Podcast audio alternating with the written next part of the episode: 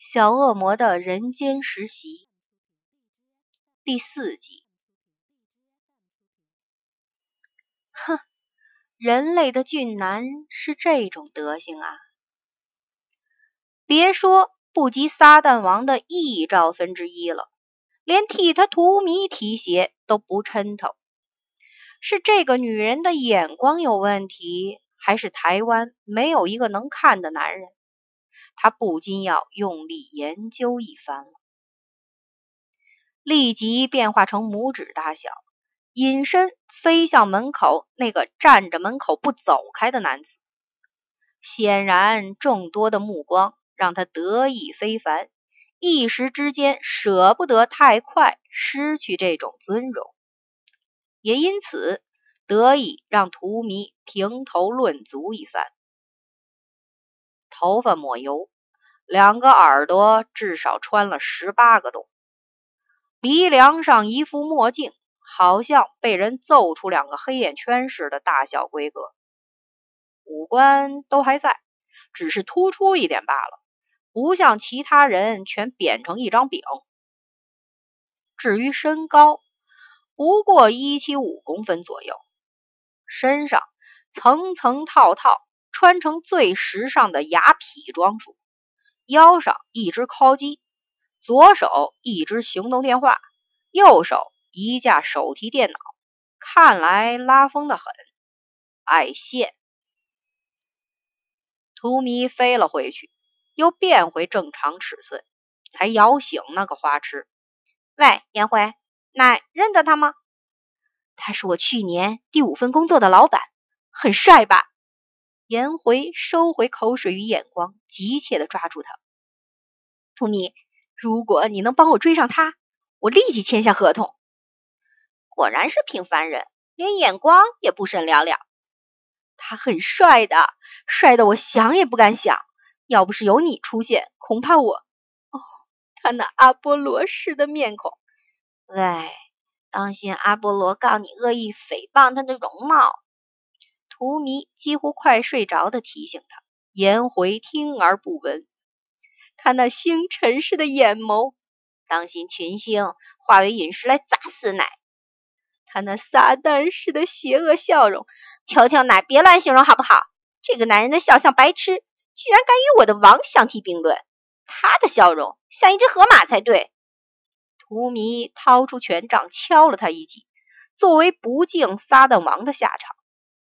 被敲到地上的花痴颜回依然勇敢的举起颤抖的手，形容他那……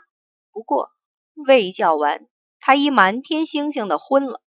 乃这两串手指像是台湾的特产香蕉。荼蘼替他形容完，拎他趴在桌上小憩。他从囊袋中。抓出一台掌上型资料查询机，输入门口那个自我陶醉的男子的影像，一串的资料立即出来了：姓名风流，性别男，年龄三十四岁，婚姻状况未婚，职业贸易公司的老板，情况一。因经济不景气，目前公司处于入不敷出的窘况，员工剩三人，一名会计，一名工友，一名老板。他情况二：前任秘书兼交往两年的女友，嫁给了比他富有十倍的老富翁，目前情感一片空白，立誓要寻回自信。娶到一个家财万贯的美人当妻子，哟，看来台湾人怎么不脚踏实地嘛？女的想嫁金饭碗，期望整天花钱而不必工作；而男人想娶有钱的女人来少奋斗一生，真是绝配呀！无愧于旷男怨女的封号。在他小恶魔看来，这两人还挺配的，一高一矮，一肥一瘦，中和之后生下的后代基因应该很不错。为了人类的优生学着想，就把他们凑成一块吧。际遇上而言嘛，就套一句中国人常说的“同是天涯沦落人”，再接一句有学问的下文：“结婚何必曾相恋。”在包君满意的前提下，他决定对第一个客户好一点，让她嫁给那只马，哦，白马王子吧。有了对象，接下来就好办了。也不过就是让他们一见钟情嘛。如果见还不够，多见几次便是了。人类的结合往往是莫名其妙到没道理可言，相信不会有困难，一定的。小恶魔图迷忍不住呵呵的在心中唱着：“我得意的笑，又得意的笑，太美好了。”他快交出第一张成绩单了，图迷。你看，我穿这件衣服好，还是这件？在得知恶魔兄愿意助他成为疯太太之后，颜回一直处于亢奋的情绪中。他去服饰店猛撒钞票，带回十几袋衣服，此刻正一一比划着。床上的衣服已堆成一座山，他依然兴致不减的玩着穿新衣的游戏。你看我明天与他相逢，穿哪一件才会让他眼睛一亮？那不穿也不会让人眼睛一亮。荼蘼深深肯定，这个女人疯了，买一座山的衣服，就为了明天要安排他们意外相见的一幕。疯了！颜回不满的指着他：“你有没有看过灰姑娘的故事啊？可惜我不是你的神仙教母，没有仙女棒。”那你至少可以让我以最美的一面让他印象深刻呀！荼蘼哈哈大笑，认清事实吧，乃只能以气质来补强，至于外在，那就别指望了。气得颜回用力甩上门，将他单独一人留在客厅。荼蘼对房门扮个鬼脸，他几乎可以明白。这女人何以到此高龄依然没人要的原因了？人类就是充满了这种善于自我欺骗的人。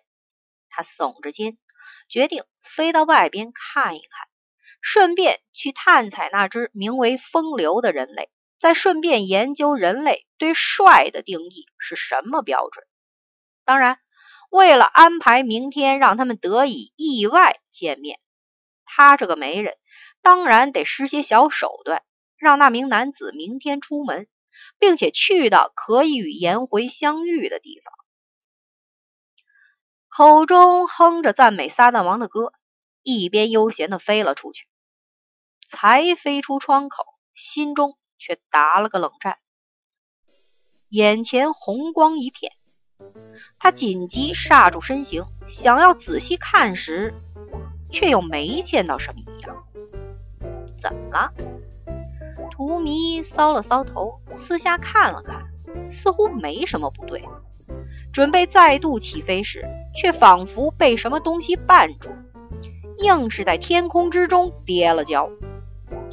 要不是他的翅膀还挺管用的，他早跌到地上灰头土脸了。谁？是谁？出来！这会儿他决定要生气了，抓出他的权杖。对空旷的天空大叫，回应他的除了阵阵宜人秋风，再无其他。哼，一定是怕了他们恶魔的名号溜了。胆小鬼，就不要再给我看到，否则我……啊！他洋洋得意的声音再度被惨叫声取代。这回可不是跌了跤就算了，他直挺挺的投入大地的怀抱，吃了一嘴的泥。啊呸！被欺负的很想哭的荼蘼，在急忙吐出口中的泥沙时，不经意看到了自己双脚上被套上了红线，这是他一再莫名跌跤的原因。至于他会吃泥的原因，他转头看身后的蝙蝠翅膀，当然上头也被缠上了红线。犹如市场上待宰的肉鸡似的，双翅被绑在一起，让他欲飞乏翅。是谁啦？我要回去告诉我家大王。他使劲地扯开红线，一边威胁着要告状，看还有什么魑魅魍魉敢捉弄他。不料他又栽了个筋斗，一只玉腿趁他忙着解红线时，踹上了他后脑勺。去告啊，我怕你不成？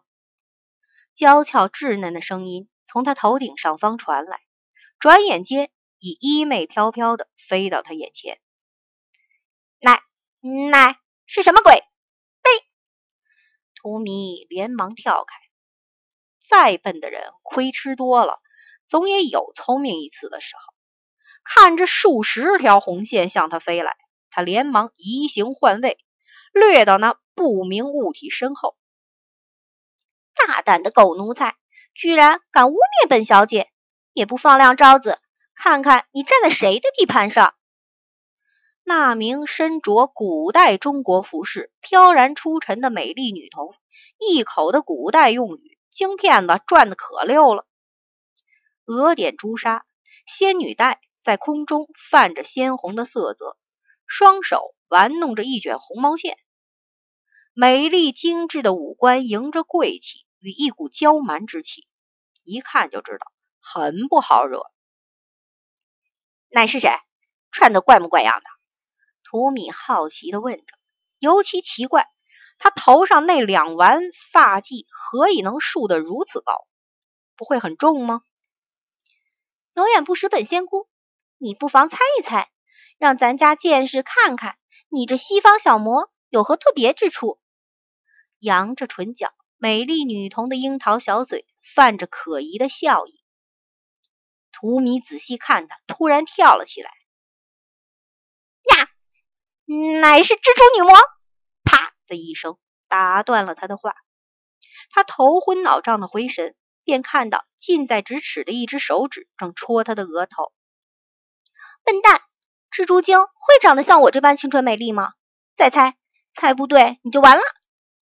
这会儿。美丽女童拎起了图迷的耳朵，尖尖长长的恶魔耳最适合用来拧着了。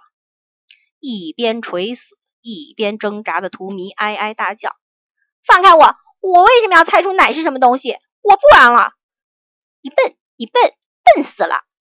小女童一把抓过他的权杖，猛敲他的头，敲得他满头包。真是孰可忍，孰不可忍！奶够了没有？我要生气了哦！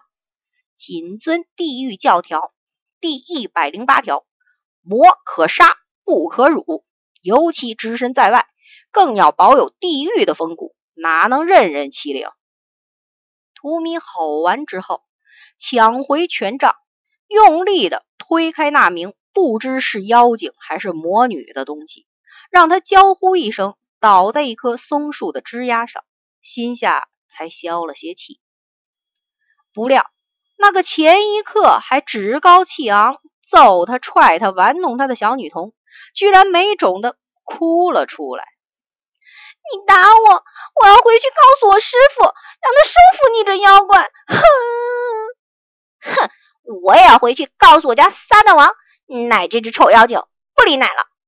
威风凛凛的叫完，才想起有正事得办，对他扮了个鬼脸，很神气的飞走了。喂！那个阴魂不散、前一刻还在嘤嘤哭泣的女孩，居然紧追在他身后。有了前车之鉴的荼蘼，警觉的闪到一边戒备他。干嘛？你还没猜出我是谁？一反适才的蛮不讲理，小女娃口气好了许多。我管奶！她回答的可酷了。你这只笨恶魔！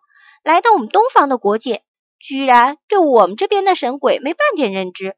要是被巡逻的天兵天将看到了，包你魂飞魄散，连害怕的机会也没有。一边说着，小女娃一边还好玩的扯着她绑在脚上的藤蔓。别碰我的冠雀！笑死人了，这东西只是根杂草嘛。你们西方的地狱是不是严重贫瘠，连打造光圈的师傅也没有？他转而玩荼蘼的翅膀，哎呀，来烦死了！居然敢嘲笑他，可恶！小女童飘到他身前，你才烦人呢！别以为我不知道，你是来这边当媒人的。他怎么会知道？图迷退了一大步，仔细看他，怎么看也不像是丘比特那边的人。事实上，在他有限的脑容量中，根本查不出这一号妖精的来历。不过，既然是妖精，就好办了。妖精是所有魔神类中最无用的低等生物，没啥法力，死了只能当花肥，而没有灵魂。连他这种没什么道行的恶魔都可以伸伸小指捏死他，不怕不怕。其实他才应该怕他，对他才是有资格嚣张的人。很神气的呵斥他：“小妖精，要命就快走开，别妨碍了恶魔大爷的工作，否则我会让奶提早当肥料。”我呸！不开眼的脏东西，法力比不过我，还不懂得害怕，敢在本仙姑面前猖狂！你们地狱也是没大人了是不是？派你来这边丢人现眼？奶不是妖精。荼蘼被凶得气短，小声小心的问：“那乃是谁？”我。他笑得邪魅且不怀好意。如果你有研究，理当明白，咱们东方这边人类的婚姻是由月下老人在掌管。我呢，叫月牙儿，是月下老人登记第一号门徒，也就是未来这片领地的姻缘主事。笨东西，明白了吗？哇，惨了！不会吧？天界的司职也有分地盘的？荼蘼冒着冷汗，看小仙女手中那团红线，原以为是蜘蛛女的佩剑，不料。是流绑人类婚姻的红线，他还以为他要躲的只有丘比特那批人，不料他的克星还真不少，而且还惨到一下凡就被抓个正着。人家可是正统司职的媒人呐，怎么办？奶奶想怎么样？不怎么样。话是这么回答。但那位美丽小仙女月牙儿的表情却全然不是那么一回事，邪恶的连他这位恶魔都打了数个冷战。天哪！撒旦王保佑！